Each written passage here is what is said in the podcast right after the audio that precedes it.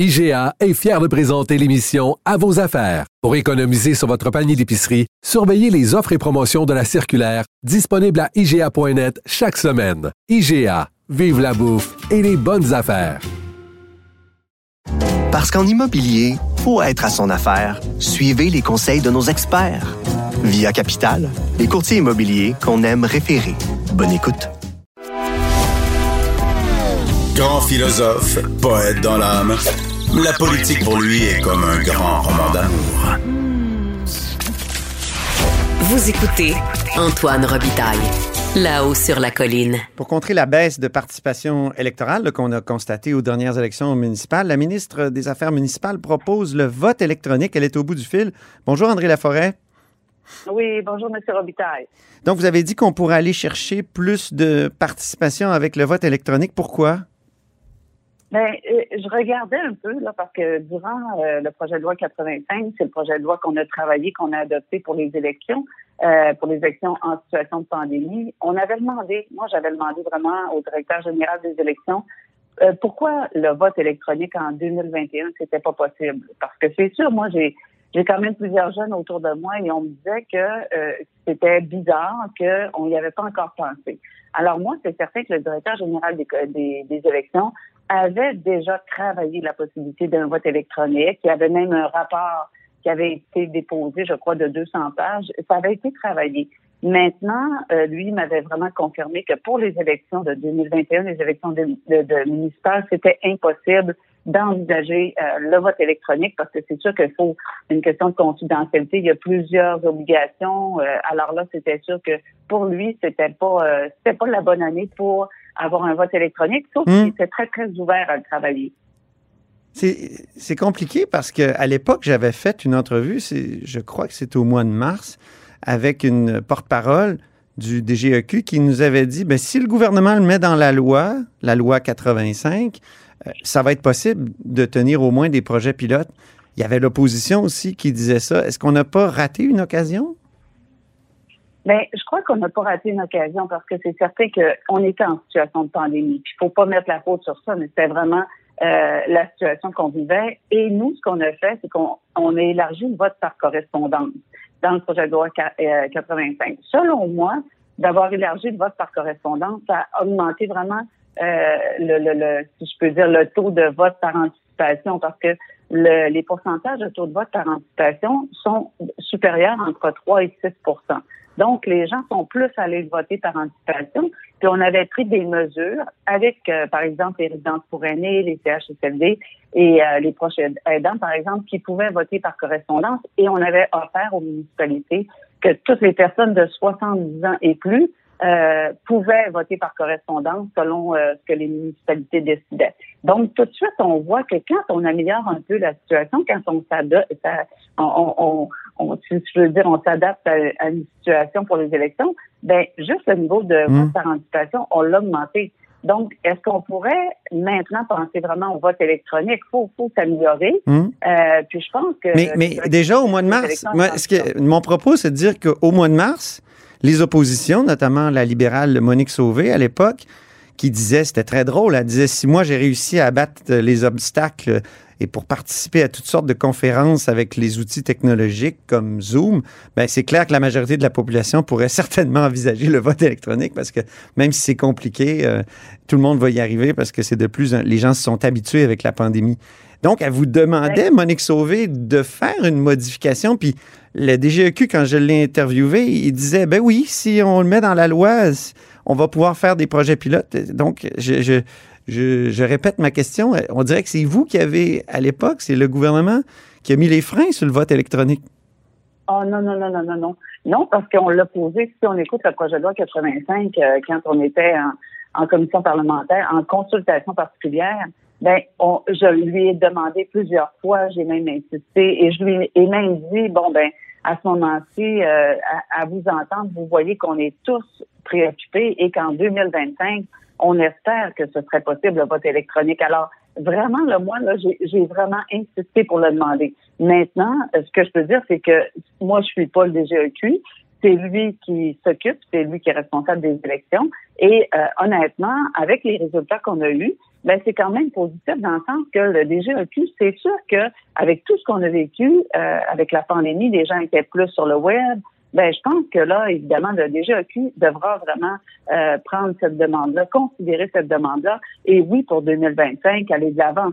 Maintenant, comment on va aller de l'avant? Est-ce que ce sera, euh, ce sera avec des bornes? Est-ce que ce sera par Internet? C'est à lui de décider parce que la commande est passée. Ça, je peux vous dire, M. Robitaille, je l'ai répété tout le temps, tout le temps, et j'ai insisté, même avec les groupes, les collègues, on a insisté pour l'avoir en 2025. Le DGEQ euh, disait à l'époque que ça prendrait un autre mandat d'étude. Lui avez-vous donné? Ben, il l'a, parce que même j'entendais hier la porte-parole euh, d'Élections Québec euh, euh, le dire qu'il y avait déjà il y avait un comité. On a envoyé une lettre aussi. Alors, c'est certain que en entendant hier la porte-parole d'Élections Québec dire que oui, ils ont déjà commencé le travail, il y a un comité qui se penche sur la situation du vote électronique. Alors, je vois vraiment une ouverture. Puis euh, ça a été dit euh, ouvertement à plusieurs reprises pendant l'étude de mon projet de loi 85. Donc c'est sûr que moi je suis très heureuse aujourd'hui de voir que oui, il va aller de l'avant parce qu'il y a des au Canada par exemple, il y a la Nouvelle-Écosse, il y a l'Ontario qui a 175 villes qui offrent euh, hmm. le vote électronique. Donc moi, je pense que le DGEQ a un, échéancier, un échéancier clair pour 2025. en même temps, dans son gros rapport, là, dans son gros rapport de, de, juin 2020, il disait déjà qu'il y avait des préoccupations sérieuses à partir des. donc, est-ce êtes-vous un peu, euh, comment dire, est-ce qu'il ne faut pas être prudent avec ce type de vote-là qui, qui peut être euh, peut-être détourné euh, de manière plus facile que, qu'avec le papier et, les crayons? Bien, c'est certain qu'il faut être prudent. Il y a, il y a des risques quand même. le, secret du vote comme tel, il y a la compilation des données aussi par les informaticiens. Est-ce que comment tu feras la, la compilation des, données? Mais si on le fait, par exemple, en Nouvelle-Écosse, en Ontario, je vois les pays comme qui ils l'ont aussi, ils l'ont travaillé en France, en Norvège, en, Suisse aussi. Puis je, je crois, euh, si je me trompe pas, il y a quatre, cinq pays qui l'ont déjà le vote électronique. Donc, si eux sont allés de l'avant, ça veut dire que eux ont travaillé aussi euh, la protection du secret du vote, la compilation des données au niveau informatique. Alors, je pense qu'on est vraiment euh, euh, à une période charnière. Je vois pas, il n'y a pas de raison qu'on on ne serait pas rendu là au Québec, honnêtement, M. Robitaille. Mhm.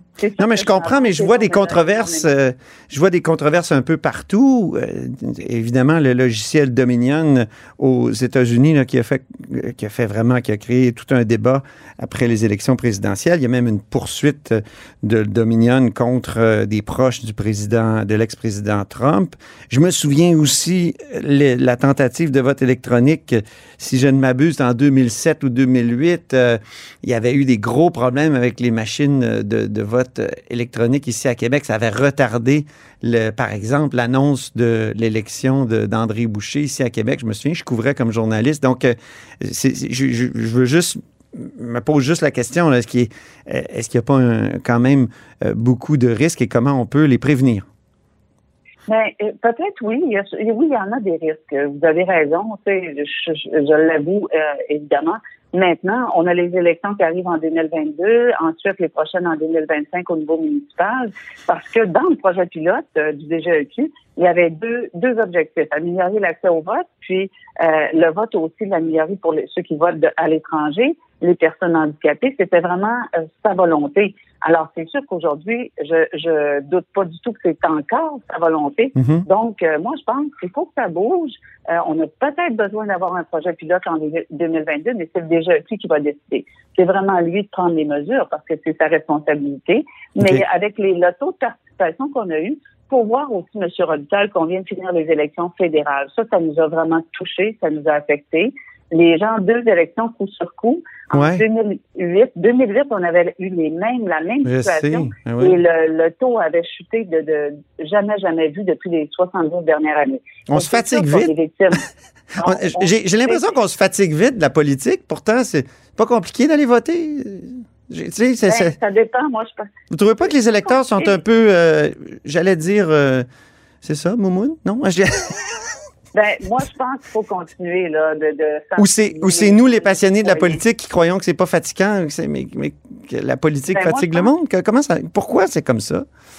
Ben moi, il y, a plusieurs raisons hein, cette année. La, pandémie depuis un an et demi, les gens, euh, oui, c'est vrai, les, les, gens sortent moins.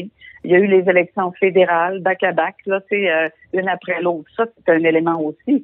Mais si on regarde, parce que moi, le vote électronique, j'ai pas sorti ça comme ça. J'ai regardé Mhm. quand on a sorti le vote, le vote électronique. Ben chez les jeunes, quand on faisait des, so- des sondages dans les autres pays, les jeunes l'appuyaient à 76 Ouais. Aujourd'hui, moi, j'ai vraiment, je me suis concentrée à avoir plus de jeunes, plus de femmes. Donc, si on parle du vote électronique et que le DGEQ euh, est capable de nous le, le- de nous l'offrir avec toute la sécurité possible, ben on va avoir sûrement plus de jeunes qui vont voter. Maintenant, c'est à nous, le milieu, c'est à nous, euh, les maires, les maires, Mm. les conseillers, les conseillères, de solliciter aussi la participation de leurs citoyens. Parce que oui, euh, on Une sait autre- les municipalités, c'est là que ça commence. Hein? Une autre affaire qu'on va faire derrière notre écran. Je je sais pas, je trouve qu'on fait tellement tout devant notre écran, on se divertit, on règle nos comptes de, de banque. On, là, maintenant, on, on va voter. Je, je sais pas, moi, j'aime bien me rendre au bureau de scrutin, vous? Ben oui, moi j'adore ça, j'adore ça. C'est sûr, moi, euh, dimanche, disons, j'ai pas dormi beaucoup, là. Mais euh, quand on dit voter derrière nos écrans, et et c'est ça qu'on parlait, il y a des possibilités différentes. Hein. Peut-être que ce serait un vote électronique, mais avec des bornes, mais il faudrait quand même se déplacer pour aller voter. Ah. Donc, c'est à lui, là, c'est vraiment au DGEQ de décider Et- pour améliorer la participation, parce que même les élections fédérales, M. Robitaille, on a eu une baisse de 10 les dernières élections Ben oui. euh, fédérales. Donc, on voit là que la politique, faut euh, bien expliquer aux gens l'importance de nos élus, Mm. euh, parce que oui, euh, faut les encourager, faut aller voter. Vous l'avez vu, le Montréal, Québec, c'était très, très, très euh, serré. Euh, et, et c'est là qu'on voit que c'est important d'aller voter parce que les quelques votes de différence pour la ville de Québec, ben c'est peut-être ça qui a, qui, a, qui a changé la donne aussi. Alors c'est important, faut pas lâcher. Moi je suis contente, plus de femmes, plus de jeunes. Ça, Oui. notre campagne est vraiment réussie, mais je lâcherai pas. Puis oui, il faut aller vers un vote électronique ou il faut euh, changer la manière d'aller voter, vote internet, vote électronique. En tout cas, ce sera à lui de, de de choisir, Hmm. mais en même temps, je pense qu'il y a beaucoup de pression ces temps-ci parce que faut peut-être donner plus euh, d'informations aussi euh, et de formation aux, aux- aux plus jeunes générations sur l'importance de la politique locale. Il- C'est pas juste la manière dont on vote, il y a comme un décrochage civique de la part de, de plusieurs générations là, dans, le fait de ne pas aller voter. Ben là, c'est sûr qu'on va avoir plus. On a plusieurs, euh, par exemple, je regarde Catherine Fournier, 29 ans. Euh, ensuite, je regarde la mairesse de Chapet, 21 ans. On va avoir beaucoup plus de jeunes. Ben, je pense que les prochaines élections, on va, les, les, les jeunes seront plus interpellés. Moi, je l'espère. Est-ce que vous, le euh, cours, le cours éthique, euh, et culture religieuse qui va être transformé en éthique et culture québécoise, quelque chose comme ça, est-ce que vous pensez que ça peut aider ça à long terme? Sûrement, sûrement, parce qu'on va voir l'importance, euh, l'importance de, de, de, de tous nos gestes en tant que Québécois, notre histoire, pourquoi on a élu des premiers ministres, comment comment ça s'est passé. Moi, je pense que ça va juste aider. Alors, on met vraiment, euh, on met on, on met tous les atouts pour Mhm. euh, euh, pour impliquer les Québécois et les citoyens, surtout dans les municipalités, parce qu'on sait là, les, les, les élus ont été très très interpellés les- la dernière année. Alors, il faut les encourager. Dernière question. Vous êtes ministre des Affaires municipales, mais aussi de l'habitation. Or, hier, en Chambre, l'opposition, je crois que c'était Marie-Claude Nichols, a dit J'ai entendu enfin le mot crise du logement dans la bouche de la ministre. Est-ce que vous avez euh, vu une sorte de lumière ou est-ce que est-ce qu'il y a un changement dans votre discours, comme, comme Mme Nichols semble dire? Il n'y a pas de changement dans mon discours, M. Robitaille, parce que moi, je travaille avec les directeurs et les directrices d'office d'habitation de partout au Québec. Et il n'y a personne, il n'y en a aucune, au- au- aucun qui m'ont dit qu'il y avait une crise du logement. Par contre, moi, je suis assez consciente, euh, je suis assez euh, transparente pour Donc, dire ça, vous que- l'avez échappé hier, ce mot? Parce Non, que vous l'avez dit, là, j'ai regardé les transcriptions, vous l'avez dit. Oui, c'est parce que la question était de dire est-ce que la ministre avoue qu'il y a une crise du logement? Il n'y a pas une crise du logement partout au Québec, mais on travaille vraiment avec des municipalités. Par exemple, il y en a quatre, comme je le mentionnais. Sherbrooke, Drummondville, ça, c'est sûr que ça me préoccupe énormément. Fait qu'il y a trois, quatre municipalités là qu'on est tout le temps, tout le temps euh, en accompagnement. Mais quand on a des municipalités comme ça, qui ont, qui ont un manque au niveau du marché locatif, on n'a pas une crise du logement partout au Québec. On pourrait pas dire ça. Sauf que oui, on peut dire qu'il y a des municipalités, il y en a quatre, cinq, que, que où il y a une crise? Toutes les semaines, je parle aux directeurs ou aux, directrices. Fait qu'il faut être prudent quand même, parce qu'avouer qu'il y aurait une crise du logement partout au Québec, ce serait faux. Par contre, euh, je suis assez honnête pour dire qu'il y a des municipalités euh, qui nous préoccupent, puis qu'on investit, puis que mais oui, il y a, il y a, vraiment un resserrement du marché euh, locatif au Québec, mais on va reprendre le, retard du passé, puis je l'ai redit, il y a une mise à jour économique, puis on va continuer d'investir comme gouvernement pour rattraper ce retard-là. comment on peut aider les gens? Comment on peut lutter? oui ben, comment on peut aider? C'est tous les programmes qu'on a euh, qu'on a améliorés, qu'on a changés. On a mis le programme 730 millions dans Euh, on a mis, on a changé toute la réglementation pour euh, habiter dans les dans les HLM. On a lancé 150 euh, millions avec la, la, la SPQ, le, Fonds de solidarité. On a mis 100 millions pour rénover les HLM qui étaient barricadés, imaginez, depuis 10 ans à Montréal. Ben oui. Alors, qu'est-ce, qu'on vous allez ajouter? Qu'est-ce qu'on peut ajouter à ça? ben on va ajouter tout ce qui n'a pas été peut-être euh, peut-être l'endroit où on va continuer d'investir dans le marché euh, locatif au Québec parce que on parle de logement social, on mm-hmm. parle de logement abordable. Alors à ce moment-ci, on va avoir couvert euh, toutes les demandes, puis les, les municipalités, même, je ne sais pas si vous l'avez vu, mais dans mon projet de loi 49, même les municipalités sont impliquées parce que les municipalités vont pouvoir mettre la main à la pâte et aussi participer à la construction de logements au Québec parce hmm. que euh, il y a une responsabilité des municipalités aussi. Quand on dit, on pose la question pour la ville de Montréal, ben Montréal a son programme. Montréal est indépendant, a son réflexe à Montréal en habitation. Alors, c'est sûr que c'est Montréal qui décide de ses programmes, c'est Montréal qui décide des investissements. Alors, c'est certain que Montréal a demandé son autonomie en habitation, ça, c'est une chose. Mais pour tout le reste du Québec, ben nous, on est responsables aussi, puis on va continuer d'investir, puis autant dans le milieu communautaire, privé, social, puis on demande aux municipalités de s'impliquer. On verra ça à la mise à jour économique. Merci beaucoup, André Laforêt.